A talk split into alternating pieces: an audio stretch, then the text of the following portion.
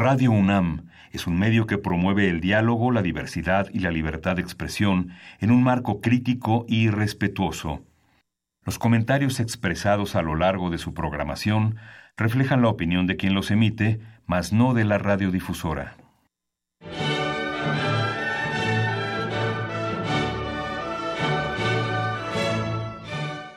Diálogo jurídico. Derecho, cultura y humanismo. Programa a cargo del maestro Eduardo Luis Fejer.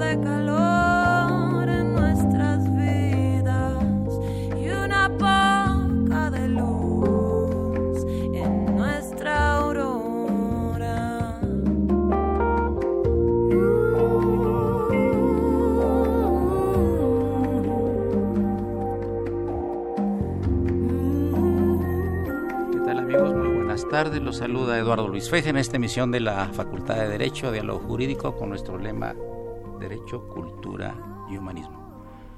Pues un programa muy especial, con un invitado muy especial. Es un privilegio para nosotros que nuestro director de la Facultad de Derecho, el doctor Raúl Contreras Bustamante, nos haga el privilegio y el honor de estar aquí ante estos micrófonos, a quien le damos, señor director, la más cordial de las bienvenidas a su programa.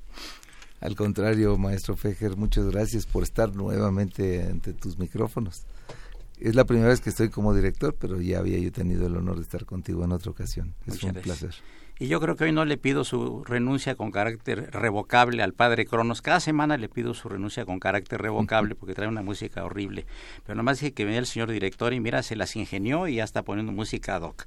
Porque debo decirles que orgullosamente el señor director y un servidor y varios maestros de la facultad somos oriundos del estado de Veracruz. A mucha honra. Así es. Ayer tuvimos, señor director, un evento creo que sin precedente en la Facultad de Derecho. Había aproximadamente entre 4.000 y 5.000 personas eh, para dar la bienvenida a los alumnos de nuevo ingreso. Y hubo gente sumamente prominente y los discursos, tanto el de usted como del presidente de la Corte, como del secretario general de la universidad, pues nos llegaron muy, nos calaron muy hondo a todos. Tan así que hoy lo comenté con mis alumnos a quienes no conocía, ni conocían el primer año, ni el primer grupo en la Facultad de Derecho, y se expresaron muy emocionados. No esperaban que la universidad y en particular la facultad les diera una recepción tan cálida, tan humana, como que, como la que se hizo gracias a la, la, la idea de usted. La verdad es que estamos cambiando la dinámica de las bienvenidas a lo mejor a ti no te tocó, pero a mí las bienvenidas eran andar eh, corriendo para que no nos alcanzaran los alumnos de los últimos grados para hacernos lo que se llamaban las perradas y cortarnos el pelo. Ahora nosotros estamos tratando pues de que en estas ceremonias vayan los alumnos a tomar protesta acompañados de sus familiares lo cual les da un enorme placer a sus padres, a sus hermanos. Algunos no tienen la oportunidad de conocer Ciudad Universitaria hasta estos eventos. Organizamos un evento con pues toque cultural. Eh, nos eh, conseguimos la Orquesta Sinfónica de la Secretaría de Marina que nos dieron un programa musical excepcional y luego contamos con la presencia del presidente de la Suprema Corte, el ministro Luis María Aguilar Morales, en su condición no de presidente de la Corte, sino de egresado distinguido. Lo que nosotros queremos hacer es, primero, resaltar la importancia que tiene nuestra facultad como la más importante de México y de Latinoamérica. Y segunda, decirle a los muchachos que de esas aulas, con esfuerzo, con talento, con dedicación, con estudio, con honestidad, se puede llegar a ocupar los lugares más altos de las responsabilidades eh, eh, de México. Es, es un poco em, decirle a los muchachos a dónde están entrando. Están entrando a la institución en materia jurídica de más abolengo del país, con los mejores profesores. Hay un dato que luego me, a veces dicen que soy muy presumido, pero de 1946 para acá, la Dirección General de Profesiones de la Secretaría de Educación Pública tiene registrados cuando menos de 2.700 grados de doctores en Derecho, de 1946 para acá. Hoy la Facultad de Derecho tiene 450 profesores con nivel de doctorado. Esa es la dimensión que tiene la facultad. Y la otra, que es quizá la más importante, una gran mayoría de nuestros alumnos, tú lo sabes porque eres maestro de muchísimas generaciones, ayer escuché que el presidente de la Corte te saludó y te dijo adiós maestro, y, también fue mi maestro. La mayor parte de los estudiantes vienen pues de condiciones adversas, eh, a veces de familias con escasos recursos, y entrar a la Universidad Nacional Autónoma de México es la gran oportunidad de su vida que tienen de cambiar su condición de origen. Si hacen una buena carrera, terminan con las herramientas y con las armas mm, de primerísima como para competir con cualquier egresado de cualquier otra facultad, por cara o por exclusiva que sea. Y la idea de que vieran que un muchacho que hace 50 años entró, que tenía que trabajar para ayudarse con sus estudios, que, que, que, tuvo a sus hijas antes de recibirse y que tenía que trabajar, estudiar y luego recibirse y que hoy llega a ser presidente de la Suprema Corte, es creo que un, un ejemplo viviente. El, el, discurso de el ministro Aguilar dijo, sí se puede y me consta. Señor director, usted insistió mucho y lo ha insistido no solo en el discurso de ayer que estuvo espléndido, eh, en que necesitamos crear, además de abogados, buenos juristas. ¿Podría platicarle la idea de nuestro auditorio sobre esta, este aspecto que usted está impulsando tanto, por favor? Bueno, la Universidad Nacional Autónoma de México es la Universidad de la Nación.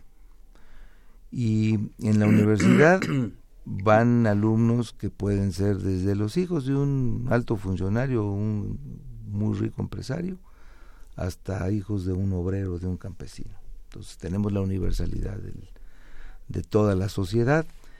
Igualmente de ahí puede salir un muchacho que se dedique a, ser oficial secretario o oficial actuario en un juzgado, que otro que va a llegar a ser ministro de la Corte. Lo mismo vamos a encontrar embajadores, lo mismo vamos a encontrar gente que se dedica al litigio, eh, a los tres poderes, eh, y entonces nosotros no estamos creados ni diseñados para ser abogados litigantes, o abogados corporativos. Nosotros queremos juristas que sean eh, conocedores de la ciencia jurídica, pero al mismo tiempo que tengan una vasta cultura eh, eh, literaria, musical, que practiquen deporte y sobre todo que no olviden que en esa universidad se estudia con los esfuerzos del pueblo de México y queremos que sean abogados que tengan una conciencia social, que nos ayuden a cambiar las cosas en el país que no está nada bien. Así como el señor presidente de la Corte eh, hizo una reminiscencia de sus años eh, mozos en la Facultad de Derecho, yo quisiera interés de, de, eh, del auditorio escuchar que pues, los que estamos aquí todos somos hijos del esfuerzo y, nos gustaría mucho, como una persona que nació en provincia, tu caso, mi caso, en el caso particular de usted, eh, ¿cómo le gustó? ¿Cómo le gustó? Yo recuerdo que ustedes mencionan en algunos discursos que cuando entró usted a la Facultad de Derecho se sintió muy a gusto y yo me acuerdo que usted dijo, esto es lo mío. ¿Nos puede repetir la idea de, venir de Veracruz aquí? Si la prepa la hizo en, Veracruz, ya la hizo usted aquí. ¿Cómo estuvo su primer ingreso? Fíjate, maestro, que mi padre, como buen veracruzano, quería que yo fuera marino, ah. porque le gustaba mucho el uniforme de la naval.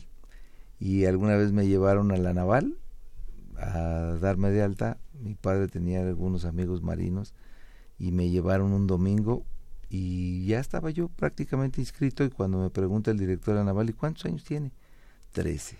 Y entonces dijo, ah, caray, no lo puedo recibir, porque por reglamento tiene que tener 14. Y mi papá, no, pues entró a la primaria de 5, siempre está acostumbrado. Sí, nomás que aquí hay una regla. El año que entra lo recibimos con mucho gusto. Y mi madre, que era una mujer muy sabia, no se consolaba eh, que su único hijo varón se fuera de marino y no lo volviera a ver y me animó a que estudiara en, la universidad y, y, me animó a que presentara el examen en la Escuela Nacional Preparatoria. Y es muy curioso, guardo el taloncito. En aquella época los exámenes de admisión se hacían en las instalaciones de la universidad. No es como ahora que ya hay instalaciones especiales y que todo es ahora tan computarizado y sistematizado. En ese entonces eh, lo mandaban a uno según el sorteo a algún lado y a mí me tocó por azares del destino hacer mi examen de admisión en el edificio E, lo que es el edificio E de la Facultad de Derecho. Y cuando entré y vi el campus y vi el salón, dije yo de aquí soy, aquí voy a regresar. Y era examen para el bachillerato. A partir de ese día yo decidí que iba a ser abogado y obviamente mi papá pues se tuvo que consolar con que marino no iba yo a ser nunca y, y además bueno después le dio mucho gusto que cuando le dije que me iba a quedar, pero para ser abogado, entonces ya como que cambió un poco su reticencia. Antes de pasar a las siguientes preguntas, vamos a un corte musical a cargo aquí del padre Cronos, a ver si no, lo, no le pedimos su renuncia con carácter revocable como lo hacemos cada semana.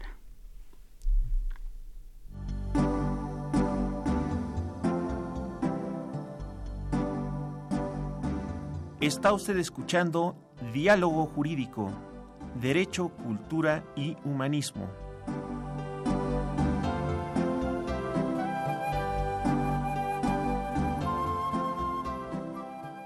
a través del 860 de AM.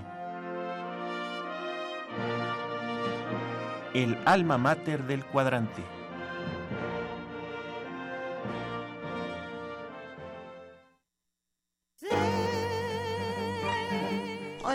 Soy Betsy Pecanins. A todos mis amigos de Radio UNAM, un saludo y un beso.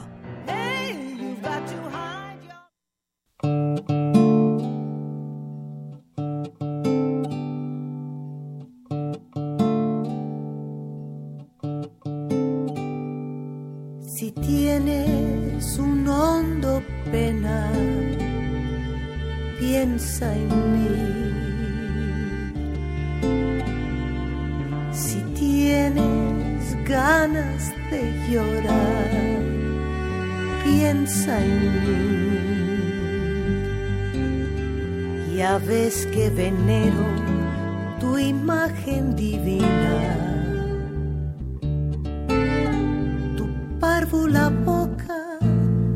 siendo tan niña me enseñó a pecar.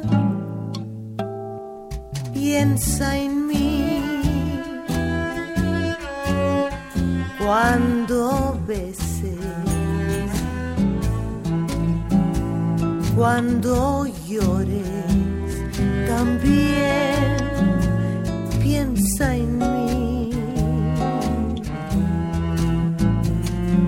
Cuando quieras quitarme la vida, no la quiero para nada, para nada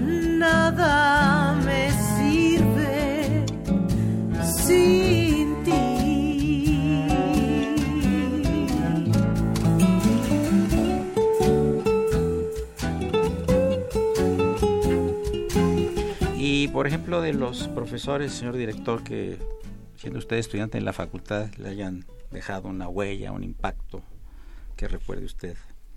Muchos, este maestro, porque todavía me tocó a mí, yo creo que ya la, la última parte del vagón de los grandes profesores, recuerdo varios. Uno que me marcó de manera muy especial, Raúl Cervantes Ahumada. Tipazo.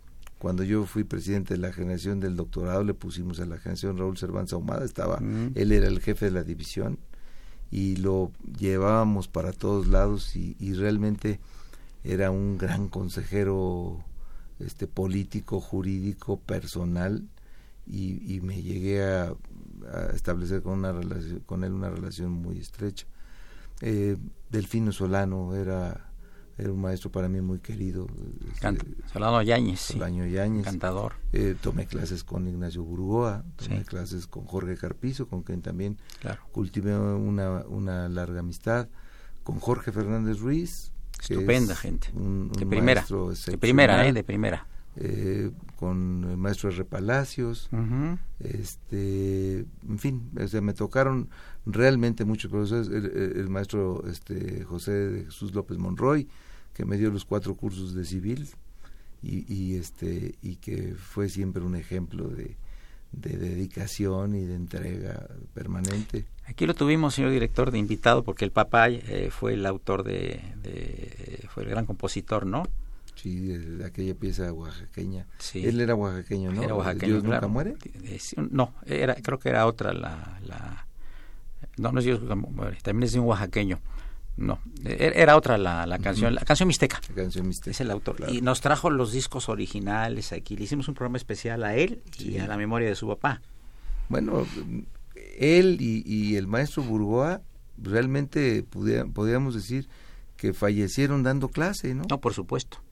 El maestro Burgoa, yo recuerdo haberlo visto el último viernes que, que en vida, llegar en su taxi a dar la clase, nos saludamos con mucho afecto, nos dimos un abrazo y falleció el domingo. Sí, Si hubiera sido este en día hábil, le hubiera tocado dando clase. claro. Y me dicen que el maestro López, este, López Monroy iba también en un taxi hacia su facultad.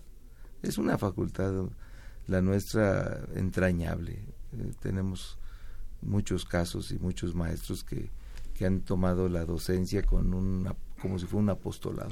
Yo les decía a los alumnos hoy de primer ingreso que se iban a encontrar con una facultad donde hay mucha cordialidad entre los profesores, mucho respeto a los alumnos, mucho respeto de los alumnos a los profesores y muy buena relación con las autoridades. Entonces van a llegar a un lugar agradable, tienen que estar y además están ocupando un lugar privilegiado. Lamentablemente muchos no pudieron estar ahí pues, por el cupo, por X circunstancias, pero ya que están ahí que aprovechen y que estudien, ¿no? Sí, es una facultad eh, excepcional. yo, yo he dado clase en otras facultades privadas Sí. a invitación y siempre me da la impresión de que allá los alumnos a veces piensan que uno es empleado de la escuela o de los papás por las colegiaturas que pagan. En cambio aquí en la facultad siempre lo ven a uno con veneración y con respeto Absolutamente. realmente el respeto que se, que, que se ha cultivado como una forma de vida de la universidad es algo que hay que preservar. Y luego eh, eh, tenemos la pues el- el- la encomienda de primero a- hacerlos buenos ciudadanos antes de ser buenos juristas Sí. y eso ayuda mucho también a que la relación sea muy respetuosa y el gran reto es precisamente ahora generar una nueva un nuevo grupo, una nueva generación de, de académicos jóvenes Sí, sí. que, que retomen el, el enorme legado que, que tenemos nosotros, pero tenemos que construir a los profesores del futuro y, y una de las cosas que queremos hacer es preservar precisamente esta cultura del respeto a la legalidad, del respeto a los compañeros, del respeto a la diversidad. Este estarás de acuerdo conmigo que en la facultad nunca nos sentimos discriminados por ser Nada. veracruzanos. No, no. Nos tratábamos con respeto, No, ven- claro. teníamos compañeros de todo el país Claro, y del extranjero algunos del también. extranjero, Claro. respetamos la diversidad, las creencias, eh, las afinidades políticas. Es una, es una caja de resonancia donde tienen expresiones todas las, todas las formas del pensamiento. Además, durante la gestión de usted, eh, pues se ha abierto a la pluralidad, ha venido gente a hablar de, de, un partido, de otro partido, se recibe a todo mundo con cortesía, se le escucha, no le empiezan a gritar al, invitado como en otros, otras ocasiones o en otros lados, ¿no? que los insultan. No, aquí se les deja hablar y se platica y se puede formar una discusión, pero como que es de mucha altura, ¿no? Procuramos que todos los invitados eh, vayan a la facultad a hacer planteamientos de carácter académico hablar sobre los problemas nacionales claro. y no meramente ir a hacer trabajo de proselitismo, que eso es lo que genera este a veces los conflictos. En un diálogo de respeto este mutuo, todas las corrientes pueden ir a expresarse. Incluso hacemos este, simposios donde sobre un tema invitamos a personalidades de todos los partidos para que toquen un tema académico, para que enfrentemos o analicemos un problema y no simplemente que vayan a buscar este, votos y uh, simpatías entre los jóvenes.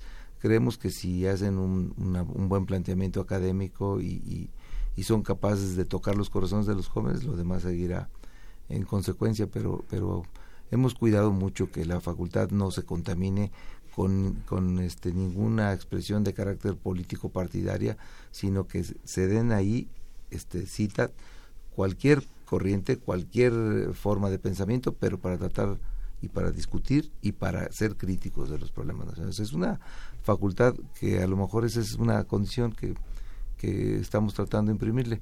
Eh, somos la conciencia crítica jurídica del país. Ahí no estamos para lavar, no estamos para hacer odas ni para echarle porras a nadie, estamos para analizar los problemas y como el país tiene muchos, pues nos hemos vuelto muy críticos. Sí, ¿no? y además constantemente hay conferencias, mesas redondas, eventos deportivos, eventos culturales, que recitales de poesía, que de oratorias. Es, es, es, un mundo para los muchachos, ¿no? Tenemos tres auditorios y todos los días están llenos. Llenos. Eh, platicaba yo, amigos del auditorio, con el señor director sobre tantas personalidades que en la historia de, de nuestra Facultad de Derecho, desde que fuera dictada la primera cátedra de prima de leyes instituta, ¿no? Uh En el siglo XVI. Sí, en el siglo XVI. Eh, la cantidad de personajes que han egresado de la, de la, de la Facultad de Derecho, antes de jurisprudencia también, ¿no? Y y pontificia, es excepcional, que, que no sabemos, eh, gentes de primerísimo nivel que están todos en la historia de México. Así es. Y platicábamos, amigos, también de la historia actual. Nos mencionaba el señor director que estuvo Octavio Paz, ¿no? Como alumno, Carlos, Carlos Fuentes, Fuentes Monsiváis asistía también eventualmente. ¿verdad? César Costa. César Costa, sí. Sí, hay, hay, hay gente muy interesante en, en la facultad. Eh, si me permite, señor director, voy a dar lectura a dos mensajes del auditorio. Claro. Eh, el señor Edgar Contreras está iniciándose en la carrera de la Facultad de Derecho y pregunta al señor director, ¿qué consejo universal nos da como alumnos de nuevo ingreso? Cuál es su prioridad hacia los alumnos. Y finalmente pregunta, ¿hay seguridad? Es la primera pregunta de Edgar Contreras. Bueno, la, primera, y lo, lo, decíamos el día de ayer en, en los discursos, la primera es que tienen la gran oportunidad de su vida de tener a los maestros más calificados en materia jurídica. En la Facultad de Derecho se sigue escribiendo el 80% de los libros jurídicos en los que estudian en todas las demás universidades, tanto públicas como privadas del país. Todavía eh, en nuestro claustro académico tenemos ese privilegio de seguir siendo los generadores del conocimiento. Entonces, eh, el, único eh, consejo, a lo mejor a ti te, tú lo vas a recordar, recordar, muy bien, era un consejo que alguna vez en una comida don Jacobo Zabludowski le hice una pregunta muy parecida a la que me hace Edgar ¿qué, ten, ¿qué, se tiene que hacer para triunfar en la vida? Y me dijo, 10% de inspiración y 90% de transpiración. O sea, hay que tener talento, hay que tener aptitudes, pero creo que el éxito está en la perseverancia, en la dedicación y, y, en tener metas muy altas, ayer lo decíamos, en tener, en imaginarnos en donde queremos estar y en nosotros ir construyendo nuestro camino para llegar hasta allá.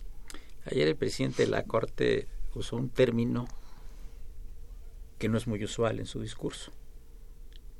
Los invita a los alumnos a soñar y a trabajar con denuedo. que es que no es una palabra muy de nuestro uso común, que Ujú. significa trabajar con bríos, con interés y sobre todo la constancia que importante es, ¿no? Con, sí, sí, la perseverancia, este, Paga. El, el- el- el no darse por vencido nunca Claro. y sobre todo soñar, lo decíamos, ¿no? Nadie tiene derecho a ser grande si no lo imaginó antes, Claro. porque no le va a llegar las cosas, primero de manera gratuita y, y a lo mejor si le llega alguna oportunidad ni siquiera la va a saber identificar porque nunca la tuvo en su mente Decía un poeta, "A- amarra tu carro a una estrella y vuela con y ella. vuela con ella, ¿no? Una llamada del doctor Alfonso Muñoz de Cote, respetabilísimo profesor de la facultad, que señala lo siguiente, que es un honor formar parte del equipo del señor director en la Facultad de Derecho. Al- Alfonso acaba de ser reclutado al equipo de trabajo, es el jefe de la división de educación continua, es un hombre que ha sido muchas cosas en este país y que tiene entre sus muchos dones el hacer amigos, entonces vamos a ver si todos esos amigos ahora los traducimos en más ingresos para la facultad. Saludos, Alfonso. Amigos, les recuerdo los teléfonos en cabina 5536 8989, repito 5536 8989 y la da sin costo 01850 52 688. Les recuerdo al auditorio que está de invitado en esta ocasión el señor director de la Facultad de Derecho, el doctor Raúl Contreras Bustamante. Soy Eduardo Luis Fejer, es el 860, esto es Radio Universidad Nacional Autónoma de México.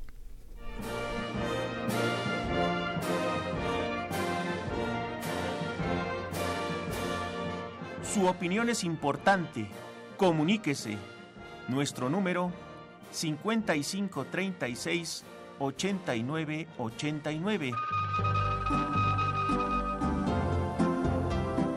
Del interior de la República 01800 5052 688.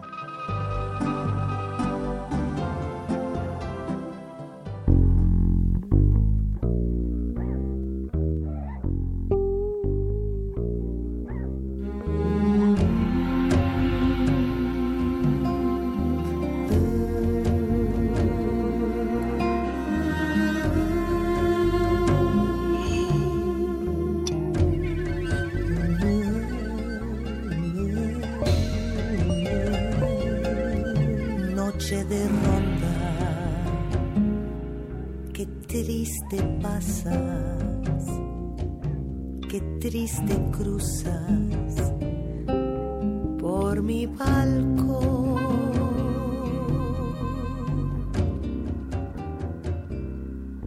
Noche de ronda, cómo me hieres, cómo lastimas mi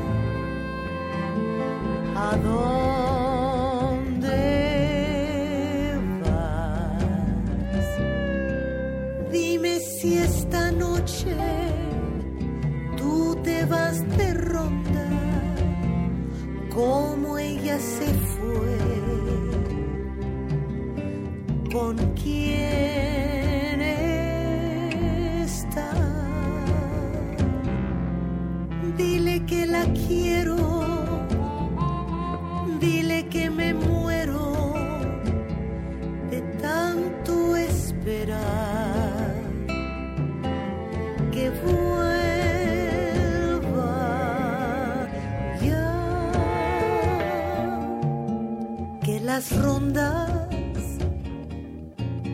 no son buenas que hacen daño que dan penas que se acaba por llorar.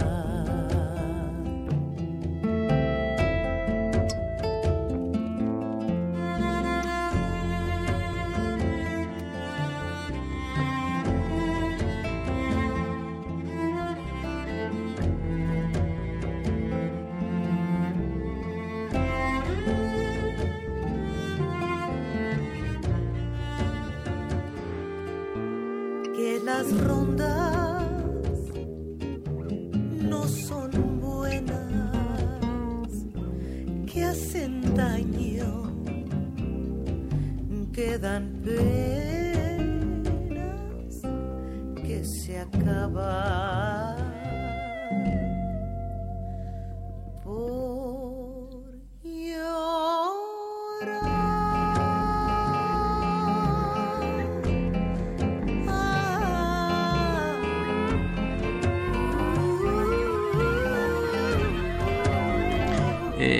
llamada del señor Ángel Cervantes, le agradecemos, nos menciona que es eh, pariente del maestro Raúl Cervantes Ahumada y me comenta el señor director de la facultad del evento que va a haber mañana, señor director, respecto al doctor Cervantes Ahumada, si nos hace, favor, nos hace favor. Mañana que inauguramos los cursos de la División de Estudios de Posgrado, vamos a reinaugurar un, un busto precisamente de don Raúl Cervantes Ahumada en el, en el eh, edificio principal del posgrado, este, pues para rendirle un homenaje. Él fue 10 años director del posgrado y fue director del posgrado en una época muy importante que, que a veces se pierde de vista. En ese entonces estábamos en los años 80, eh, estábamos en medio de las grandes devaluaciones, aquellas que marcaron a nuestra generación. No había, pues, eh, programas sociales para eh, impulsar los posgrados en, eh, en el extranjero. CONACID en ese entonces solamente daba becas a las ciencias, este, no, no a humanidades. Y pues las familias de escasos recursos con las devaluaciones no tenían cómo mandar un hijo a estudiar posgrado. Entonces don Raúl Cervantes Ahumada hizo un posgrado de excelencia en donde le, nos dio oportunidad a los que no podíamos salir a tener un posgrado de, de calidad mundial, con, con, este, concitó a grandes profesores y realmente gracias a él pues pudimos seguir estudiando y no quedarnos simplemente con una licenciatura. Este, en aquella época los posgrados eran muy limitados, pues ya los decía, pues de 1946 para acá solamente 2.700 personas han terminado un doctorado y han sacado una cédula, estamos hablando de que es, es un filtro social muy muy fuerte claro. y Cervantes Ahumada hizo un gran trabajo. El, llama el señor Oscar Velázquez, le agradecemos su llamada y le pregunta al señor director que qué opina usted como abogado de las leyes de nuestro país, número uno. Y número dos, ¿qué hace falta para que se cumpla, se cumplan y no exista impunidad? Es una pregunta que nos llevaría todo el programa. Tenemos, yo creo que estamos viendo una época en donde los partidos políticos han tomado realmente el control del país y a veces piensan que con ponerse de acuerdo y hacer una ley, discutirla y promulgarla, ya con eso resolvieron un problema. Y veamos cómo lo anuncian. Ya se va a resolver el problema porque hay una ley. Y hacer una ley es simplemente el principio. Creo que tenemos un tema de generar demasiadas leyes. A veces, no, a veces casi siempre son leyes poco difundidas. Son leyes mal redactadas, con, con, eh, poca técnica legislativa, no comprensibles a la ciudadanía. Uno no le puede pedir a alguien que cumpla una ley si no la conoce y si la conoce no la entiende. Entonces creo que nos ha hecho este, falta trabajar en ello. Y luego en, en que el Congreso realmente al momento de que promulgue una ley también promulgue y, a, y apruebe recursos para su para la implementación de todos los cambios que se van a tener que hacer. Entonces hay muchas leyes muy buenas que se quedan cortas pues porque no hay recursos para implementarlas. Entonces la gente se queda con la impresión a veces de que las leyes no sirven o, o, o, poco, o poco sirven y eso genera también pues el efecto más perjudicial que es la impunidad. Eso que usted está mencionando lo comentaba mucho el doctor Recasén Siches, que hablaba de la, también inclusive de lo que se llamaba la reacción negativa de la ley. La gente no la cumple o va en contra de la ley, porque no se hizo la suficiente investigación de campo a ver si esa ley puede ser aplicada y puede ser cumplida. Y es que el maestro Recasense a lo mejor si viera lo que está pasando volvería a morir de los corajes porque a pesar de que se sabe que la ley es eh, está extrapolada y que no va a tener la aplicación se cree que la realidad social se cambia a base de ordenamientos y de prohibiciones y de castigos. O decretos. O decretos. Sí. y, y, y aún sabiendo que va a tener una gran reacción se promulga y, se piensa que a base de, aplicar la, la eh, el elemento coercitivo se va a poder. Entonces genera efectos perniciosos, son leyes poco conocidas, poco aplicadas. Si uno entra al catálogo de leyes, aún siendo un jurista que se dedica a eso, de repente vemos una ley que no sabemos cuándo apareció y que nadie ha leído. Entonces creo que un buen trabajo sería que en la próxima legislatura se hiciera una comisión para desregular, para, para este, decretar ya la abrogación de muchas leyes que se han venido acumulando a lo largo de tantísimos años que no tienen ninguna aplicación o que ya a lo mejor dejaron de ser este, vigentes y positivas y, y creo que un trabajo eh, mucho más eh, meditado en el ámbito legislativo creo que daría más resultado pocas leyes bien hechas a muchas leyes hechas al vapor. Usted tiene un prestigio como constitucionalista y tiene varios eh, textos de constitucional publicados y pues, muchas conferencias y participaciones. Eh, la primera pregunta es, ¿qué lo llevó al derecho constitucional? ¿Fue el maestro que le dio la materia? ¿cómo? Y segundo, si nos puede platicar un poquito de una obra de teatro que está promoviendo la facultad que tiene que ver con la Constitución 17, por favor. Es una gran pregunta. Bueno, realmente al derecho constitucional se han dedicado los profesores que yo más admiraba, ¿no? Entonces sí hubo una, una inclinación. Yo siempre les digo a los muchachos que la facultad ha tenido cientos de grandes maestros, muy sabios, eh, profundamente conocedores de la materia. Y la pregunta, ¿por qué nos acordamos de tan pocos? O de, de algunos de, manera más señalada que otros. Y yo digo que esos profesores son los que han sido capaces no solamente de manejar su materia, sino de tocar los corazones de sus alumnos. Un profesor se convierte en un maestro de vida cuando a uno fuera de la clase o lo inspira para seguir sus pasos o lo ayuda en su carrera, o se convierte en su amigo, o se convierte en su asesor. Pasa de ser profesor a maestro de vida. Y sí, mis maestros de vida me enseñaron este, que, el derecho constitucional era la parte en la que más me iba a interesar. Y ahora, con motivo del centenario de la Constitución, que hay que recordarle a tus radioescuchas que no ha terminado. El centenario de la Constitución no fue como un cumpleaños que había que cantarle las mañanitas en febrero y se acababa. Entonces, estamos en la facultad eh, diseñando los programas de actividades para este segundo semestre y uno de manera muy importante va a ser una obra de teatro que mañana eh, el señor rector va a, presenciar este, la premier eh, en el Teatro de la Ciudad. Se llama Sesión Permanente.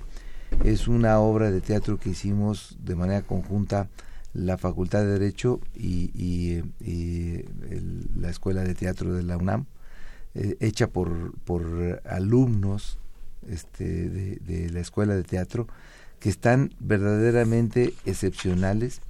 Se pusieron ellos a estudiar con asesoría de algunos profesores de la facultad y no hay libreto, lo que están ellos, lo que ellos hicieron es una recopilación de grandes debates y actúan los debates eh, y es una este, maravilla de obra de teatro.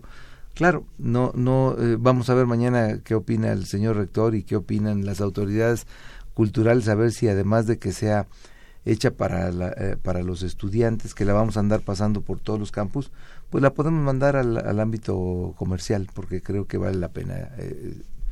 a, a la ciudadanía le hace falta eh, este tipo de obras y ellos estaban un poco renuentes y cuando les, les, platiqué les dije que en, Broadway la obra más exitosa es Hamilton y que era una obra de teatro precisamente histórica este empezamos a interiorizar les gustó y, y, y, ha hecho hicieron una excelente presentación y mañana vamos a tener la premier en, en el Teatro de la Ciudad a las 8 de la noche, a la cual estás cordialmente invitado. Sí, por supuesto que ahí estaremos.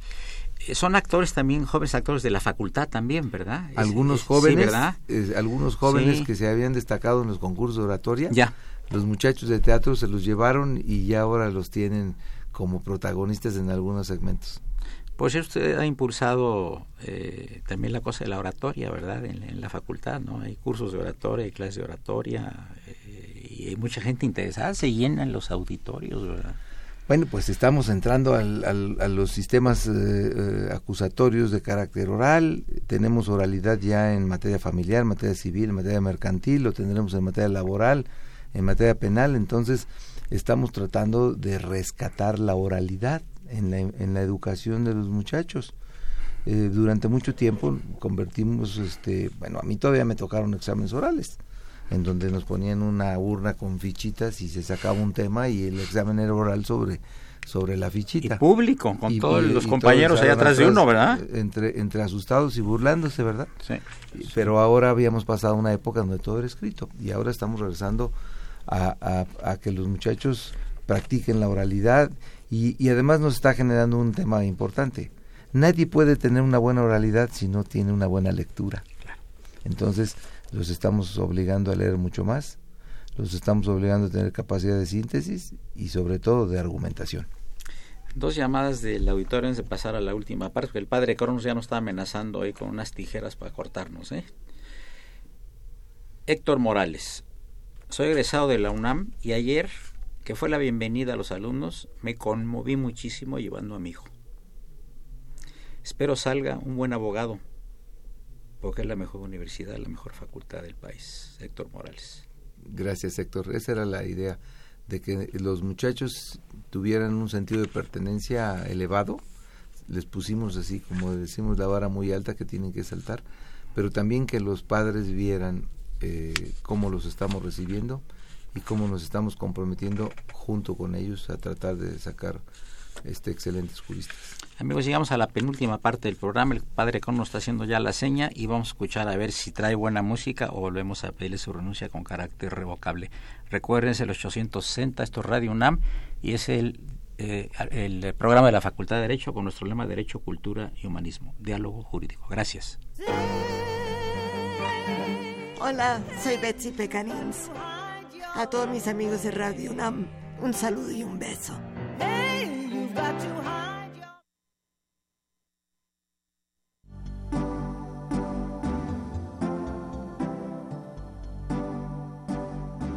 Está usted escuchando Diálogo Jurídico, Derecho, Cultura y Humanismo.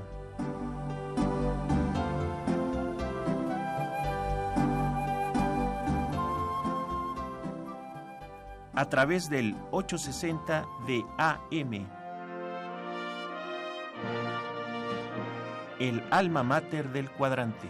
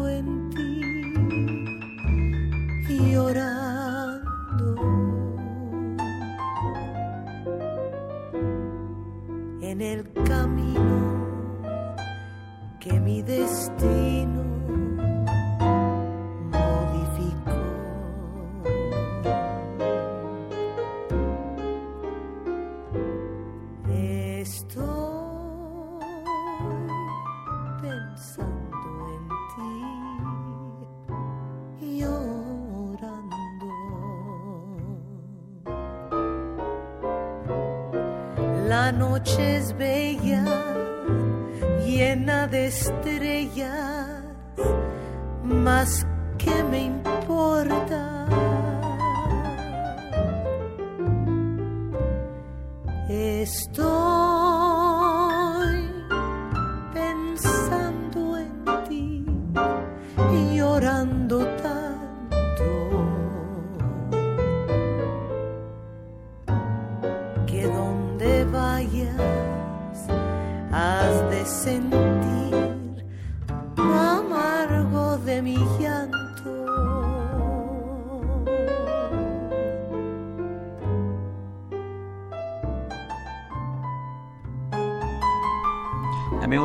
Continuamos aquí con el señor director de la Facultad de Derecho, el doctor Raúl Contreras Bustamante.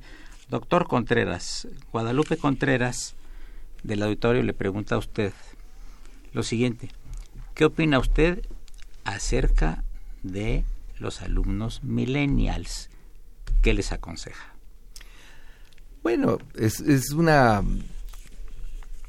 clasificación que me parece interesante, pero, pero no, no es mucho de mi agrado.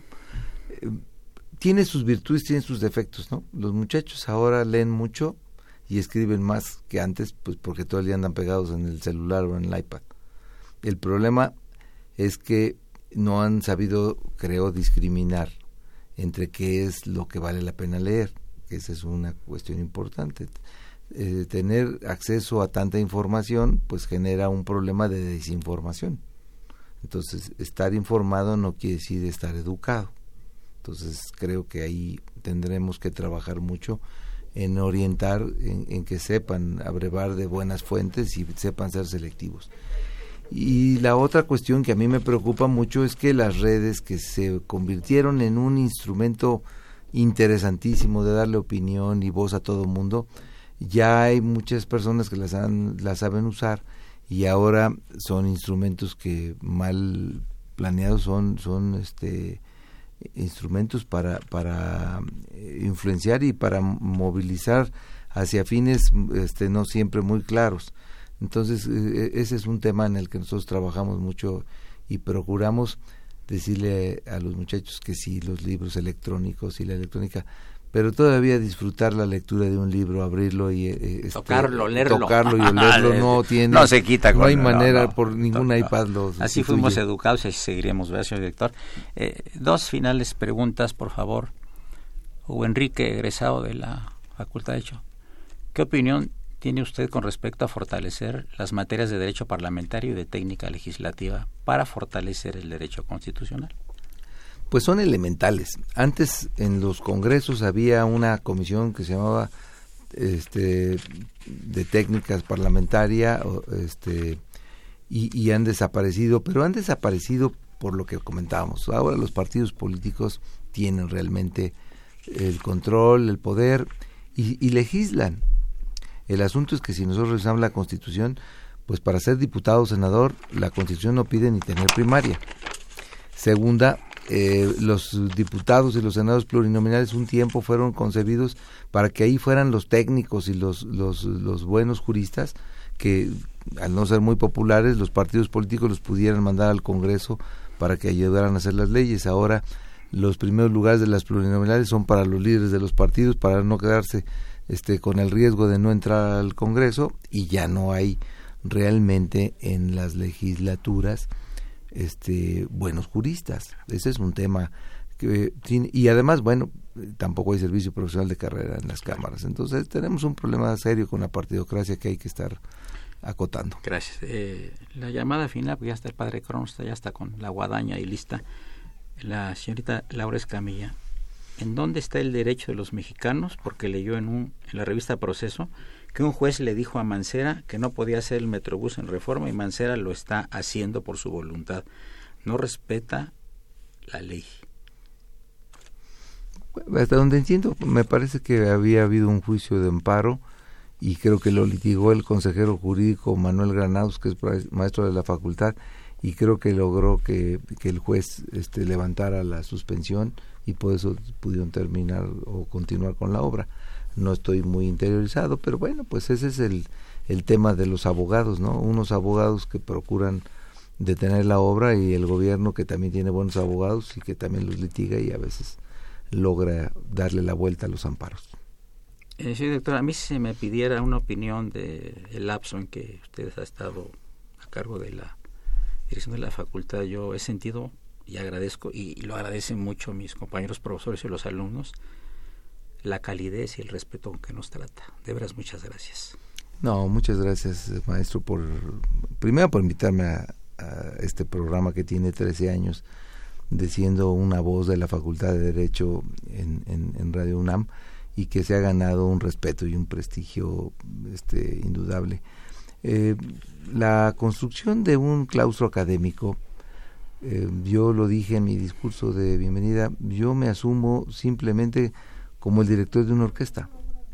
Un director de orquesta no toca nada, no hace nada, aparentemente pero tiene que hacer que haya sintonía, que haya ritmo, que haya cordialidad, que, que, que, todo, que todos los componentes de, de ese grupo puedan este, caminar en, el mismo sentido. Hemos procurado que haya respeto, que haya cordialidad y sobre todo que pueda haber una entreveración generacional entre los grandes maestros que tenemos y invitarlos a que me ayuden a construir a la futura gran generación de maestros de la facultad. Perdón, eh, hablan del auditorio preguntando cuál es el costo de la obra de teatro. Bueno, eh, la de mañana no tiene costo porque es una premier, pero eh, finalmente se presenta en, en, el área universitaria y me parece que a los universitarios no les cobran, a lo, con credencial no, o tiene un costo de recuperación muy menor. Pero eh, yo les recomiendo que, que la busquen, eh, seguramente en la Gaceta Universitaria, se llama Sesión Permanente. Muchas gracias, director. Muchas gracias por su presencia en los micrófonos y en su programa. Al contrario, muchas gracias. Espero que me invites muchas veces. Por supuesto. Una operación de Socorrito Monza, a quien saludamos con el afecto de siempre que llevamos 13 años aquí, que nos está aguantando y soportando. La imagen siempre gata del padre Cronos, don Fresco Trejo y la asistencia de producción siempre efectiva de Raúl Romero Escutia. Soy Eduardo Luis Fejer, la mejor de las tardes es el 860, estoy Radio Universidad Nacional Autónoma de México, el alma mater del cuadrante.